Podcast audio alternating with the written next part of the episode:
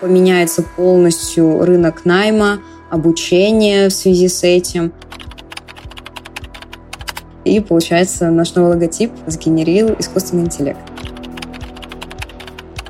У меня была история, как я прогорел в том же самом Телеграме.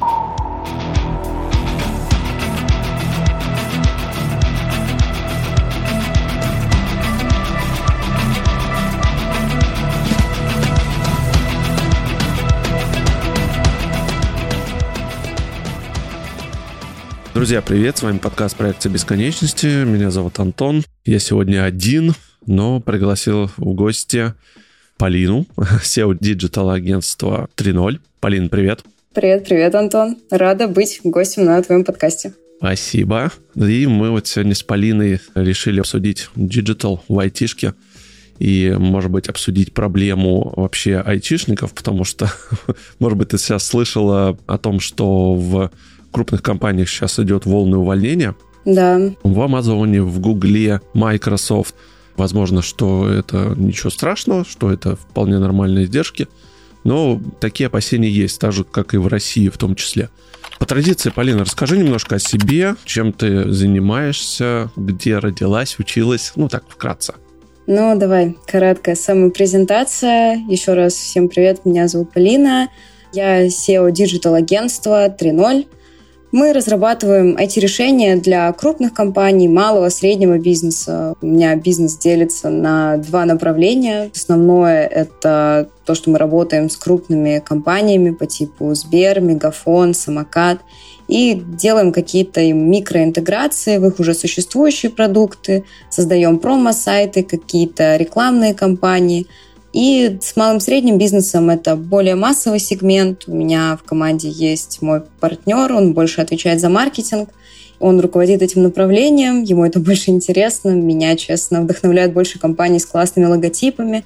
Он занимается тем, что руководит процессами Создаем сайты, лендинги, пускаем на них контекстную рекламу, рекламу в картах, очень классный инструмент сейчас. Это больше его занятие, не мое. Я вообще не вникаю там в процессы.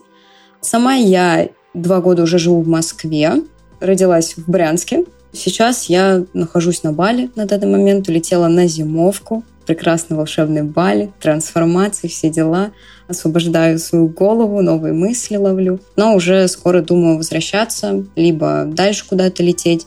Понравилось мне путешествовать больно, поэтому это еще в процессе обсуждения у меня с друзьями, с которыми я сюда прилетела. Вот как-то так, если кратко. Немножко спрошу тогда про сам Бали. Как тебе страна? Это что, маленькая страна, остров, да? Можно сказать. Что тебе здесь больше всего понравилось? Ой, ну на самом деле все же говорят про сказочный Бали, то, что тут все отлетают, ловят инсайты, какие-то мысли новые приходят. И я на самом деле на себе это прочувствовала. Я дикий скептик по темпераменту, вообще по личности, но улетев на Бали, я зареклась на том, что я буду открыта ко всему, что будет со мной происходить, то есть без своего вот этого скептицизма, какого-то занудства, просто как будет происходить, так и будет. И на самом деле здесь иногда происходят какие-то магические вещи, как бы это странно, глупо не звучало, но Бали — это действительно яркое место, где ты трансформируешься, твоя личность трансформируется, люди здесь безумно открыты.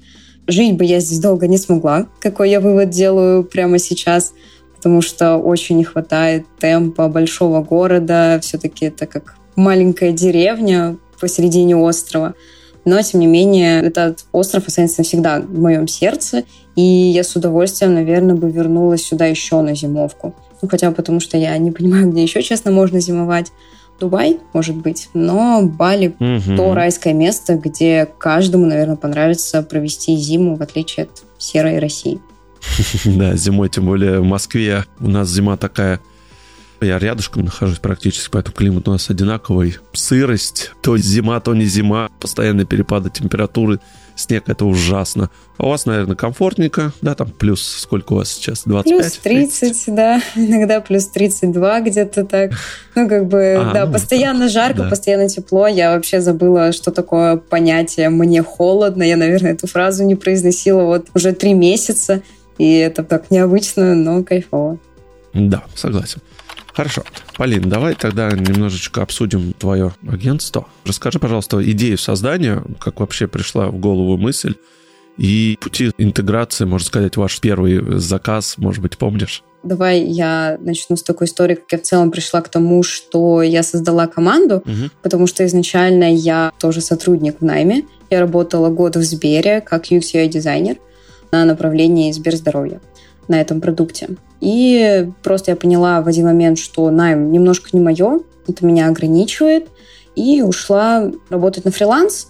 Меня все устраивало в целом. И как-то по сарафанке, то есть я всегда развивалась через сарафанное радио, по сарафанке мне пришел проект на разработку платформы для строительной компании. И вроде я понимаю, как простроить логику, создать интерфейс, отрисовать его, но как это все закодить, перенести в рабочее состояние, я просто вообще в жизни не понимаю. У меня был здесь выбор либо отказаться, то есть испугаться каких-то сложностей, трудностей, либо взять, попробовать, собрать команду, что-то как-то двигаться, расширяться, масштабироваться. И я выбрала второй путь. За два дня я собрала команду из двух программистов, еще одного дизайнера себе нашла и проект-менеджера. И мы взяли проект, благополучно его реализовали. Не без факапов, конечно, но, тем не менее, я безумно была в восторге, наверное, от процессов вот эти, что в любом случае я все равно являлась самой главной ответственной. Я смотрела на процессы, я ими руководила, и мне понравилось. Понравилось, что я не все делаю руками, то, что можно половину процессов делегировать и получить за это больше денег, чем ты будешь один что-то отрисовывать, либо если бы ты работал в найме. Поэтому я считаю, что это вообще старт моей такой задумки создать какую-то команду и развиваться дальше в этом направлении. Дизайнер, например, с которым мы реализовывали этот проект, девчонка работает до сих пор у меня в команде. Вот так уже бок о бок почти два года, получается, мы с ней работаем. Если рассказать про концепцию вот уже прям агентство-агентство, изначально я начинала, у меня было уже два партнерства, не совсем удачные. Это тоже мой опыт, за который я безумно благодарна тем людям, которые тогда со мной участвовали во всех процессах. Изначально мы вообще строили маркетинговое агентство. Я не знаю, смотрел ты наш сайт или нет, но у нас все достаточно такое креативное, яркое, необычное. Со мной всегда была концепция, что создавать что-то новое на рынок, предлагать какие-то новые решения, и при этом, чтобы это не было просто тупо какая-то яркая картинка, а чтобы это решало задачи. Я все-таки из корпоративного большого продукта выросла, и я понимаю, как важно, чтобы бизнес-процессы хорошо, классно работали. И я искренне считаю, что креатив может решать такие бизнес-задачи. И изначально мы строили маркетинговое агентство, занимались всем подряд, и контекстной, и таргетированной рекламой, и SMM. В общем, сборная солянка. Сейчас я уже ярко вижу, какие ошибки мы допустили, что у нас просто был набор услуг, лишь бы побольше проектов взять. Из-за этого возникали недопонимания. Партнеры в основном всегда уходили в какую-то консалтинговую историю, сейчас больше развиваться. А я топила все равно за этот продукт. Я уже решила, если начала в этой стезе развиваться, то почему бы и нет. Ну и мне нравится в целом. И конкретно 3.0 у нас ребрендинг произошел, получается, в начале лета 2022 года. От меня ушел партнер, все хорошо, мы благополучно разошлись, но нужно было делать ребрендинг, чтобы, собственно, обозначить как старт чего-то нового. И концепция 3.0 пришла, потому что я стала как-то больше углубляться в мета, в Web3, NFT-шки. Безумно меня зажигает эта вся сфера. Я искренне считаю, что за ней может быть какое-то будущее. Это сейчас в тренде, и в любом случае это будет использоваться дальше даже крупными корпорациями, хоть они и не любят внедрять что-то новое себе в экосистему.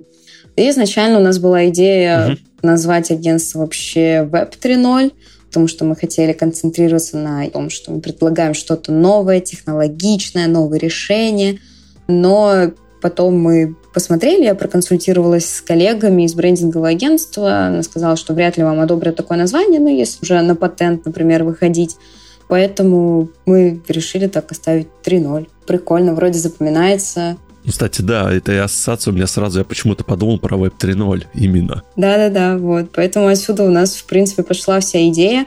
И так осталось, что мы про технологичность новизну, предлагаем новые решения компаниям, чтобы решать их бизнес-задачи. Главное это делать быстро, креативно, не в ущерб бизнесу желательно, без затрат сильных бюджета. Ну и в том числе мы работаем с криптопроектами, то есть NFT так до сих пор, мета, она осталась с нами. У нас есть направление, которое мы сейчас будем развивать углубленно, и рекламу настраивать, и вообще за другие способы продвижения, нахождения клиентов в нашей нише.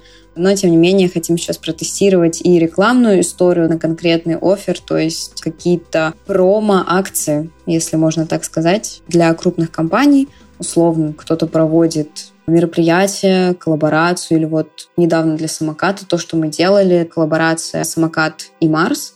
Это разовая история, но тем не менее это делать интересно. Мы делали отдельный лендинг под нее и в приложение в том числе встраивали всякие плагины, виджеты. Ну, то есть что-то такое интерактивное, интересное, и при этом это приносит прибыль.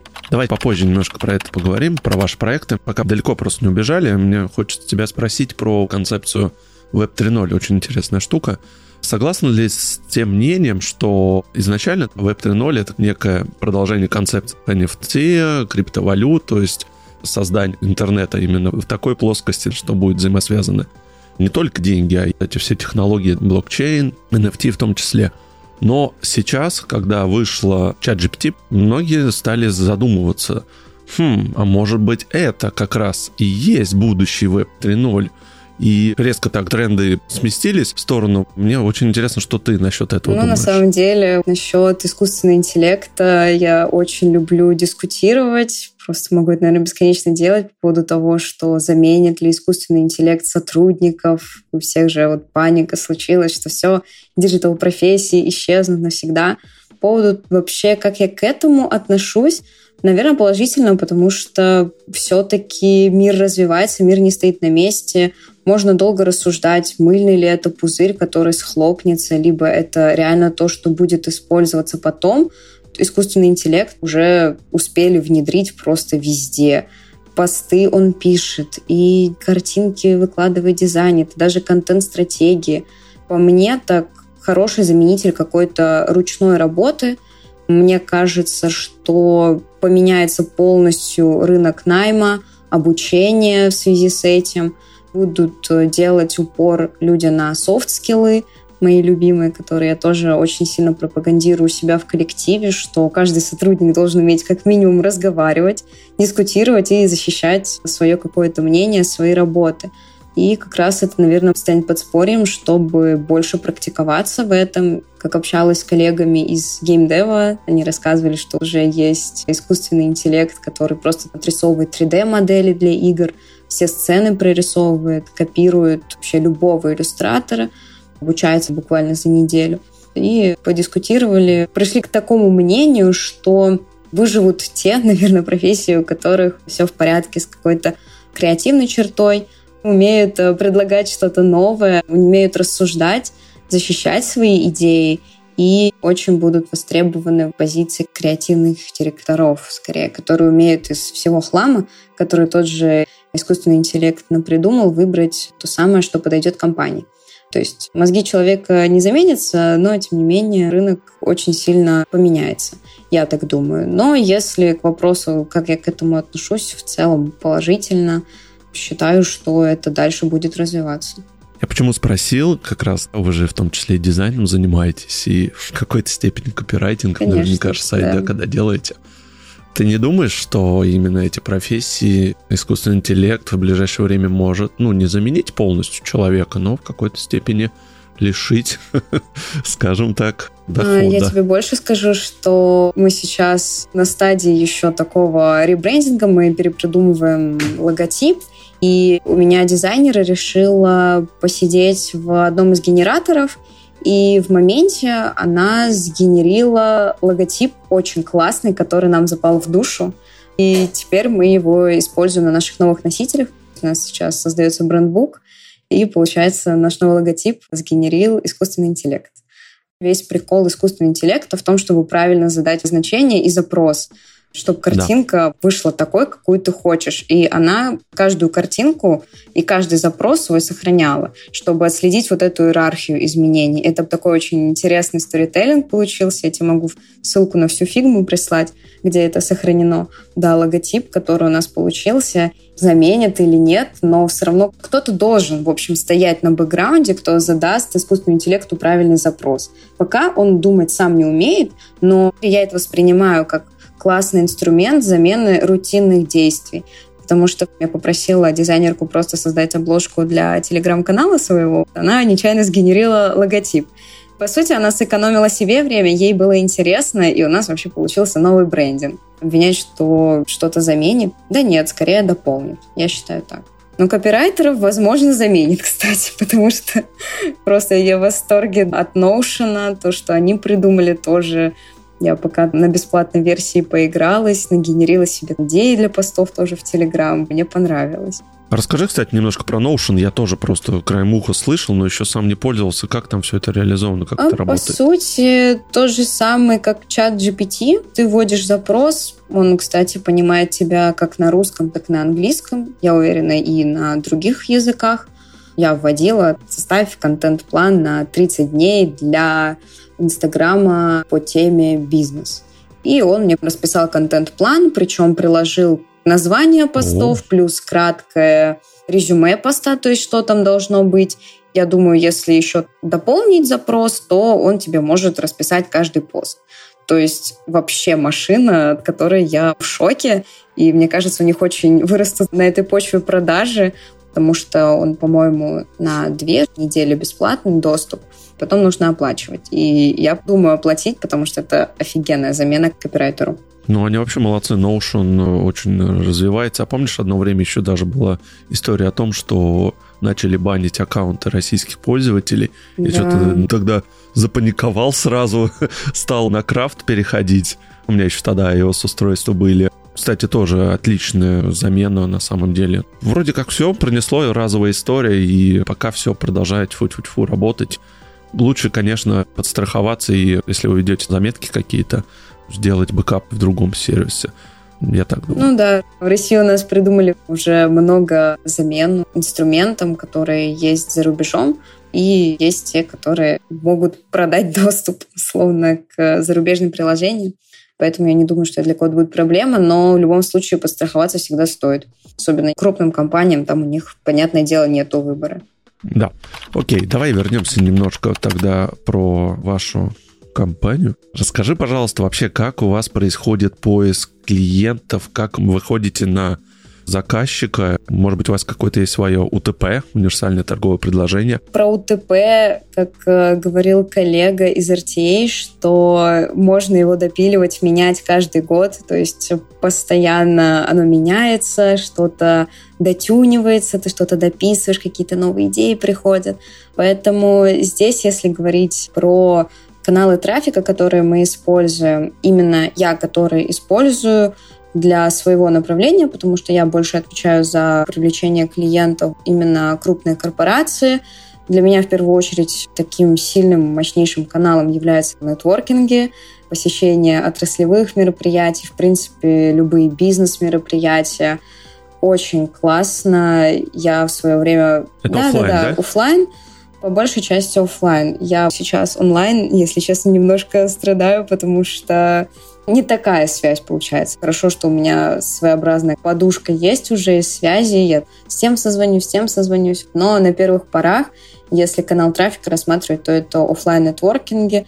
Сейчас все это открыто, все доступно. Конечно, у меня уже опыт, наверное, в нетворкингах. Я когда осознала, что это классно, я в принципе кайфую от общения с людьми. Когда я осознала, что отсюда можно и клиентов генерить, я такая, о, можно и как на работу походить на нетворкинге.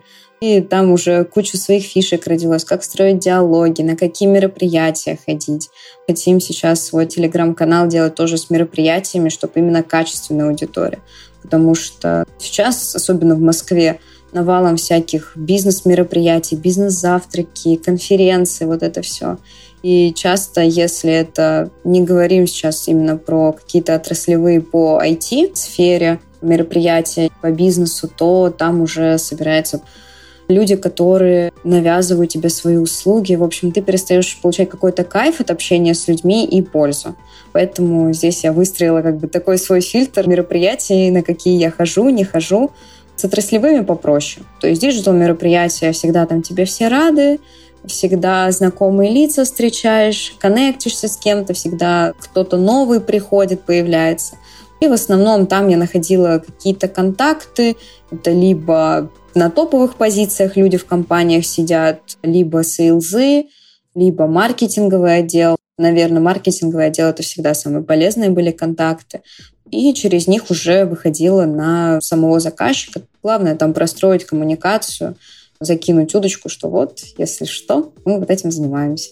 Это самый такой работоспособный, наверное, канал, который сближает тебя и какое-то доверие простраивает. Также хочу отметить выступления на мероприятиях. В том числе я спикером являюсь. Я в школе Останкина выступала, на Geekbrains курсы вела. И это тоже классно генерит тебе клиентов, в особенности, если ты выступаешь офлайн. Отраслевые конференции офлайн со своим стендом — это прям тема, которая приносит очень хороший трафик.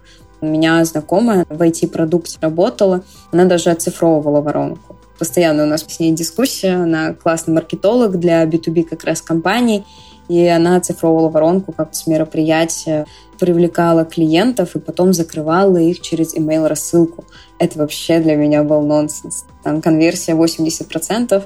И я такая, вау, ничего себе, ты какой-то чит-код нашла волшебный инструмент, в общем, мероприятия. Мне он больше всего откликается, нравится и является таким основным. Ну и работа, наверное, с сарафанным радио. Если с такого еще дополнить, когда ты выстроил уже базу определенных контактов, с ней нужно постоянно работать, завести желательно таблицу, CRM-ку, Excel-ку, что угодно, чтобы у тебя были записаны клиенты и была постоянная коммуникация, потому что часто мы просто забываем, с кем работали, и очень много недозарабатывают на этом фрилансеры и агентства, и все, кто зарабатывает в онлайне.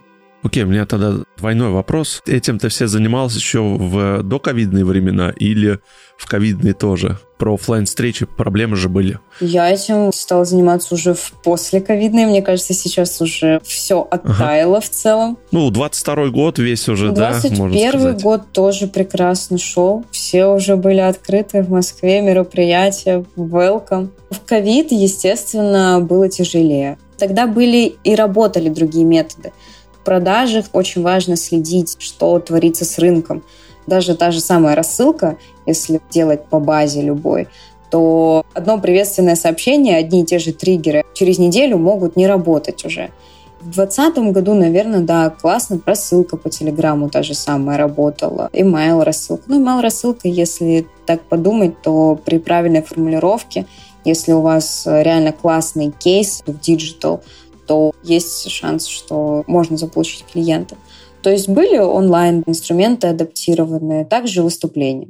Конференции только в онлайне. Оффлайн никто не ходил, зато онлайн все подключались, активно смотрели. И вторая часть моего вопроса насчет, смотрите ли вы... Не, ну понятно, сейчас как-то об этом глупо даже думать, про нероссийский рынок, может быть, дружественные нам страны. Европу сейчас наверняка уже все, можно забыть. Может быть, у вас были какие-то такие мысли?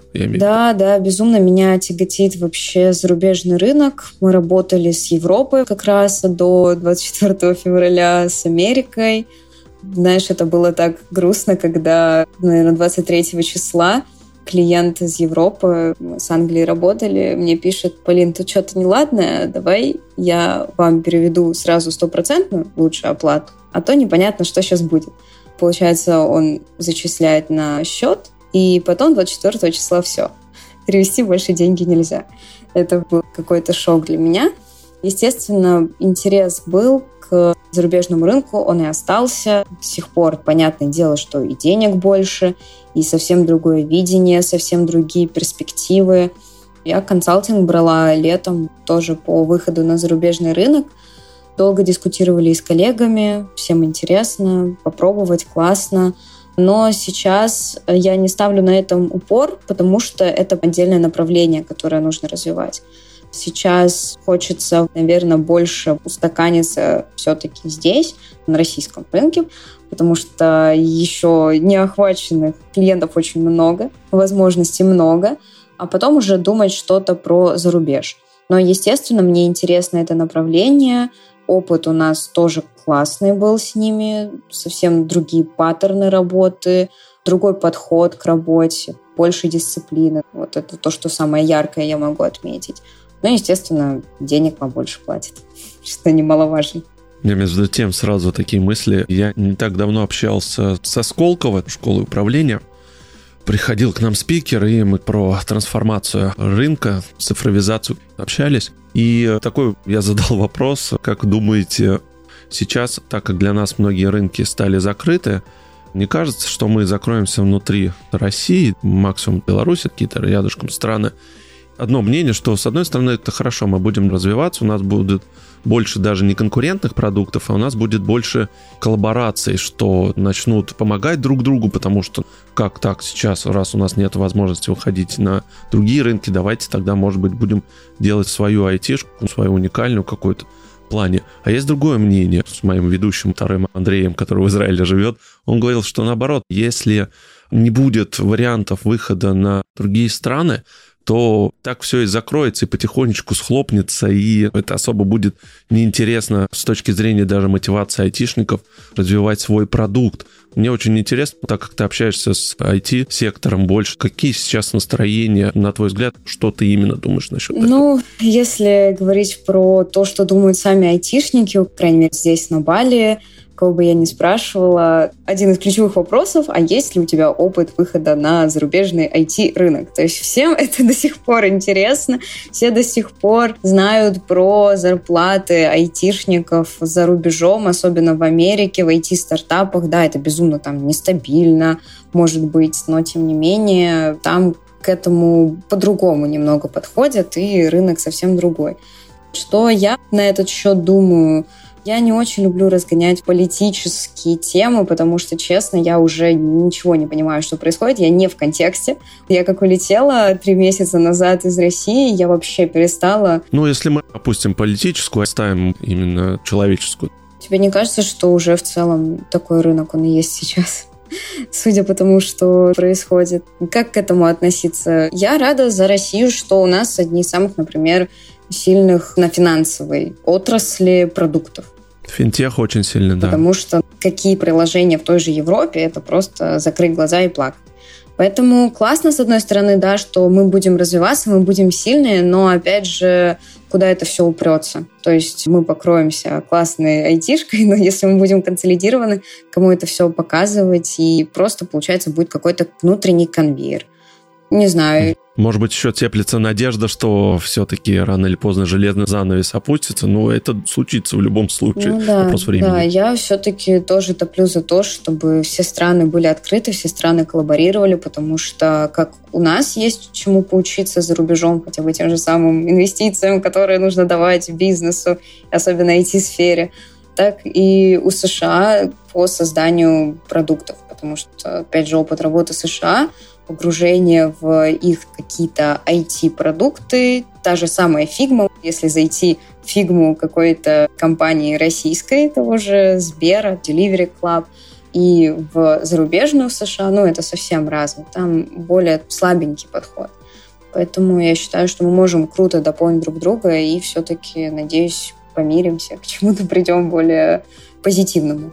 Ну, отлично. Я рад, что все-таки ты еще настроена на позитив. Все наладится. Тоже в это верю, на самом деле. Давай не будем тогда о грустном, да.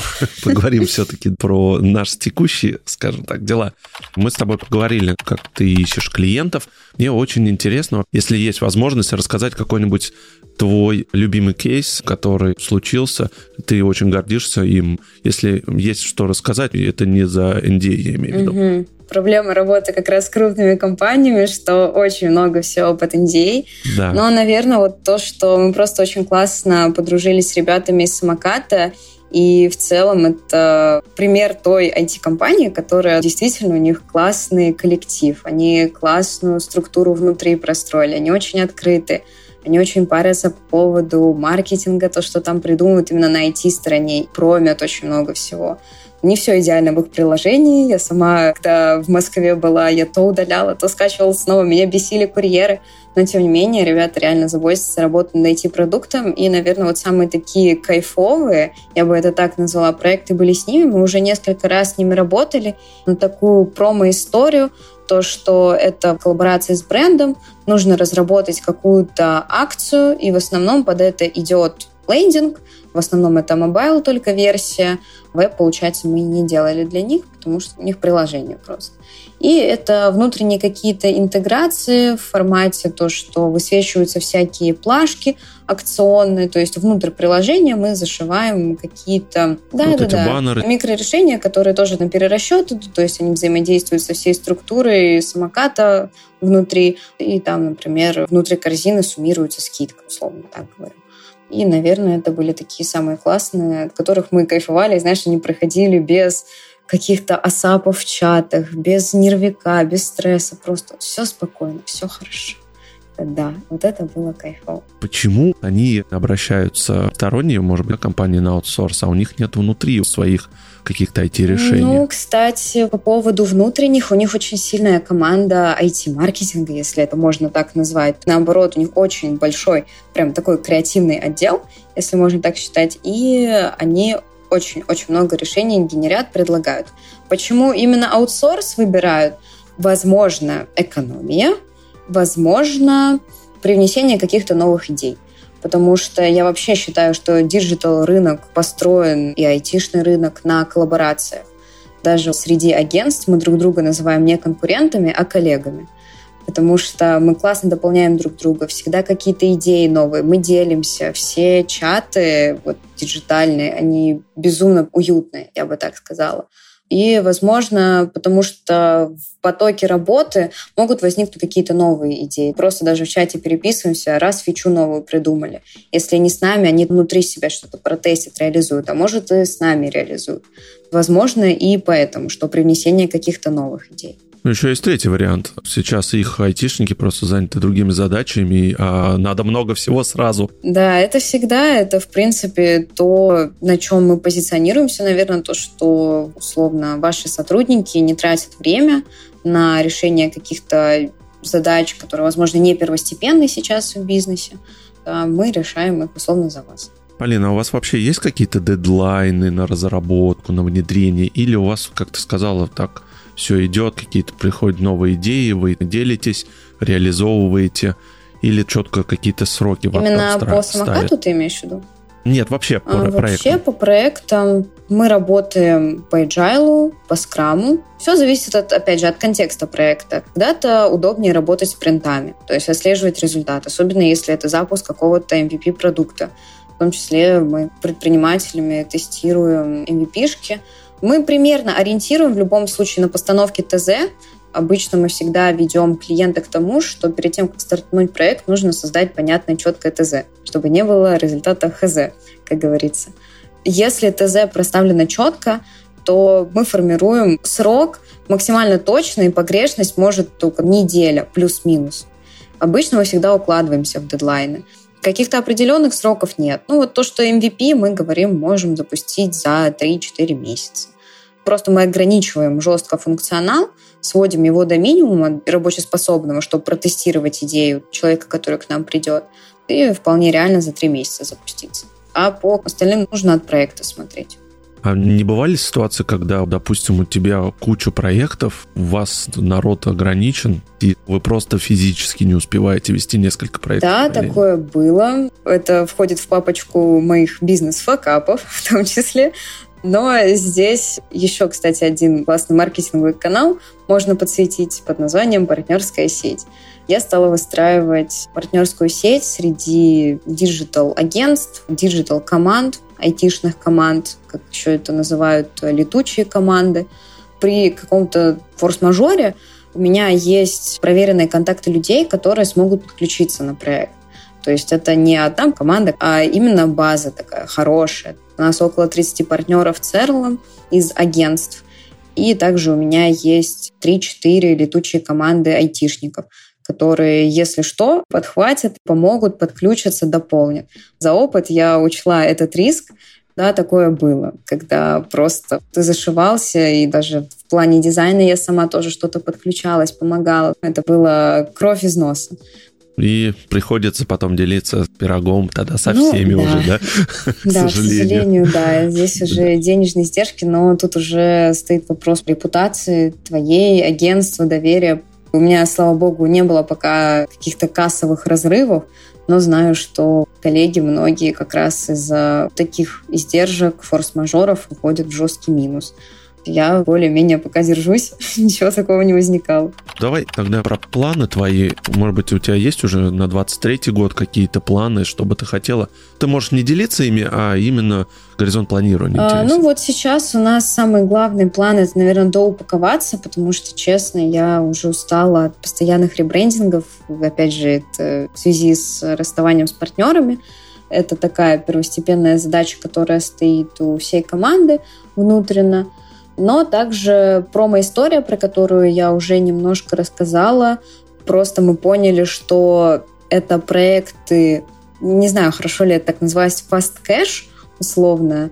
Они делаются быстро, и за них хорошо платят. То есть маржинальность таких проектов максимально хорошая для меня как SEO, в принципе, для бизнеса, потому что, опять же, мы вкладываемся сейчас в рекламу, мы будем с пиаром в том числе работать. То есть планов много, планы грандиозные, что будет непонятно, потому что горизонт планирования дальше месяца у меня пока не получается делать в связи с новостями, которые постоянно возникают. Но из такого, то, что мы, например, в ближайший месяц будем запускать, это контекстная реклама на наш промо-сайт – для тестирования ниши digital в контекстной рекламе. Мы запускали нашим коллегам, очень классно прошла. Там есть свои фишки, как именно для digital-агентств подстраивать контекстную рекламу. И вот я хочу сейчас на своем направлении протестить, работает ли это реально. Если работает, ну прям я считаю, что я нашла золотую жилу, можно так сказать. Ну классно, здорово. Я в любом случае желаю вам только успеха, чтобы руки не опускались, действительно сложно сейчас что-то прогнозировать, но главное, что я просто по голосу слышу, ты полна позитива, веришь, и у тебя куча идей. Конечно, мне в целом очень понравилось с тобой болтать, и я на Бали, я не могу быть грустной. Все же классно. Полин, мне очень интересно, вот эта тенденция по миру, то, что идут сейчас сокращения айтишников, и среди настроений тоже с коллегами общаюсь разных стран, и они вот эту волну тоже на себе чувствуют. У них в связи с этим разные мнения витают в голове. Одни говорят, что это все нормально, компании крупные просто сейчас избавляются от балласта. Просто в ковидные времена бум огромный был, нужно было брать айтишников, так как все на удаленку уходили, проектов много, нужно было тянуть. Сейчас как раз э, все потихонечку приходят круги свои и избавляются от ненужных людей, а не то, что у компаний, у Microsoft, ну, да. у Amazon все плохо, и они просто сокращают убытки. А кто-то считает, что компании готовятся к будущему мировому финансовому кризису. Разговор витает уже несколько лет, что рано или поздно вот-вот он должен быть, и они тем самым подстраховываются, чтобы выйти из него более-менее на плаву. Есть ли у тебя свое мнение на сей счет? Я все-таки прихожу к тому, что это так называемая выборка лучших. В связи с тем, что, во-первых, сейчас очень много курсов по IT-профессиям, сейчас очень много у кого можно набраться опыта. Даже тот же самый фриланс, он настолько закаляет, что потом спокойно фрилансер может пойти устроиться в крупную компанию. И мне кажется, что это, во-первых, опять же, оптимизация каких-то расходов, что появляется искусственный интеллект, некоторые сотрудники становятся нерелевантны, можно так сказать, и про то, что компании в поисках классных, крутых специалистов на какие-то топовые позиции. То есть, опять же, коллеги из геймдева, креативный директор, именно топ-менеджмент всегда будет востребован. В общем, я придерживаюсь того, что это оптимизация расходов и выборка по лучшим специалистам, потому что рынок сейчас IT большой, и можно найти себе реально классных спецов. А тебе не кажется в связи с этим, что эти мастодонты, крупные айтишные компании, зарубежные, американские в основном, сейчас же есть такая тенденция о том, что поглощаются более мелкие. Они просто покупают какие-то уже готовые проекты. Apple та же самая, Amazon, были реальные истории. Они покупали стартапы, потом реализовывали себя и просто потом увольняли этих людей. Отличная идея реализовывалась. С точки зрения, кажется, люди придумали классную идею, а потом пришли какие-то крутые дядечки, да, с деньгами, и у нас эту идею купили, и мы никому больше не нужны. Как ты относишься к таким стартапам? Или это все-таки закон джунглей? Скорее всего, это закон джунглей, потому что здесь просто норма рынка что более сильные гиганты поглощают мелкие классные идеи у компаний. С одной стороны, это как будто использовать классных айтишников на износ, что они условно вынашивают, придумывают идею, подносят ее крупным компаниям, они ее покупают и все, и просто тебя выбрасывают, и ты работай заново, придумай нам что-то еще. Но с другой стороны, а как по-другому? Развиваться как-то самим, ну, опять же, это вопрос финансов инвестиций, которые привлекаются. Я считаю, что здесь два развития. Либо продаваться крупной компании, либо привлекать инвестиции. Я согласен, да. Стартапам очень тяжело без инвестиций. На каком-то этапе ты можешь за счет собственных денег как-то вытащить. Можно вспомнить тот же самый Telegram. Компания долгие годы лет 8 практически существовала за счет да, Павла да, да. Дурова и каких-то его инвестиций. После этого они все-таки пришли, как мы там и не хейтили, и не говорили, что вот какой плохой Телеграм стал рекламу крутить, ввели платные подписки. Ну, это норма бизнеса, да. Я положительно отношусь ко всем рекламным интеграциям. Я, возможно, немножко негативлю по поводу спам-рассылок, которые мне ежедневно приходят в Телеграме но как по-другому монетизировать всю эту систему. Вообще сейчас Telegram Ads, мне кажется, очень перспективный канал. Бизнес стал монетизироваться, то непонятно, на чем деньги делать в итоге. Мне, кстати, очень интересно насчет Телеграма. Сейчас э, можно вообще более мелким компаниям в Telegram Ads попасть? Потому что я слышал разговор, что там нужно пару миллионов евро, что ли, в личный кабинет задонатить. Ты с этим сталкивалась? Есть какая-то информация? Я в целом люблю изучать любые рынки, маркетинг, IT, вот это все. Я в контексте всегда нахожусь. Всегда, особенно если какие-то новые перспективные каналы выходят. И сейчас вроде бы до 3000 долларов упала планка в Telegram а, Ads. Ага. Да. Но это уже более-менее Очень реалистично. даже реалистично. Очень многие, чего греха таить, у меня есть много знакомых из инфобизнеса, такого кластера, и очень много даже экспертов, они там покупают рекламу в том числе. Это даже стало доступно обычному малому бизнесу. Мне просто интересно, у меня была история, как я прогорел в том же самом Телеграме. У меня же был свой канал про еду. И в итоге, как раз когда у меня деньги закончились, у меня просто все пум, и дальше рекламироваться нельзя. Это как раз еще до того момента, когда Телеграм это было, и реклама только внутри других телеграм-каналов за счет да, как да, раз вот привлечение трафика. Штука, блин, безумно интересная. Я так горел этим, мне очень это все нравилось, но это бесконечно нужно кидать лопату да, бабла. Да. Шух, а шух. в принципе стратегия, если затрагивать немножко уже Телеграм, как там продвигаться, то это просто постоянный залив нового трафика, денег. То есть чем больше ты вложишь, тем больше ты вытащишь.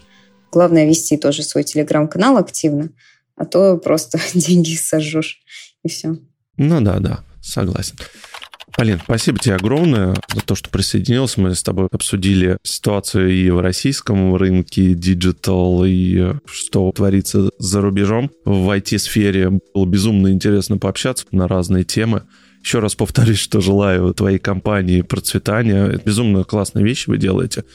Я очень надеюсь, что все-таки нейросети не заменят вам работу. Я тоже на это надеюсь. Да, будет всегда источники вдохновления.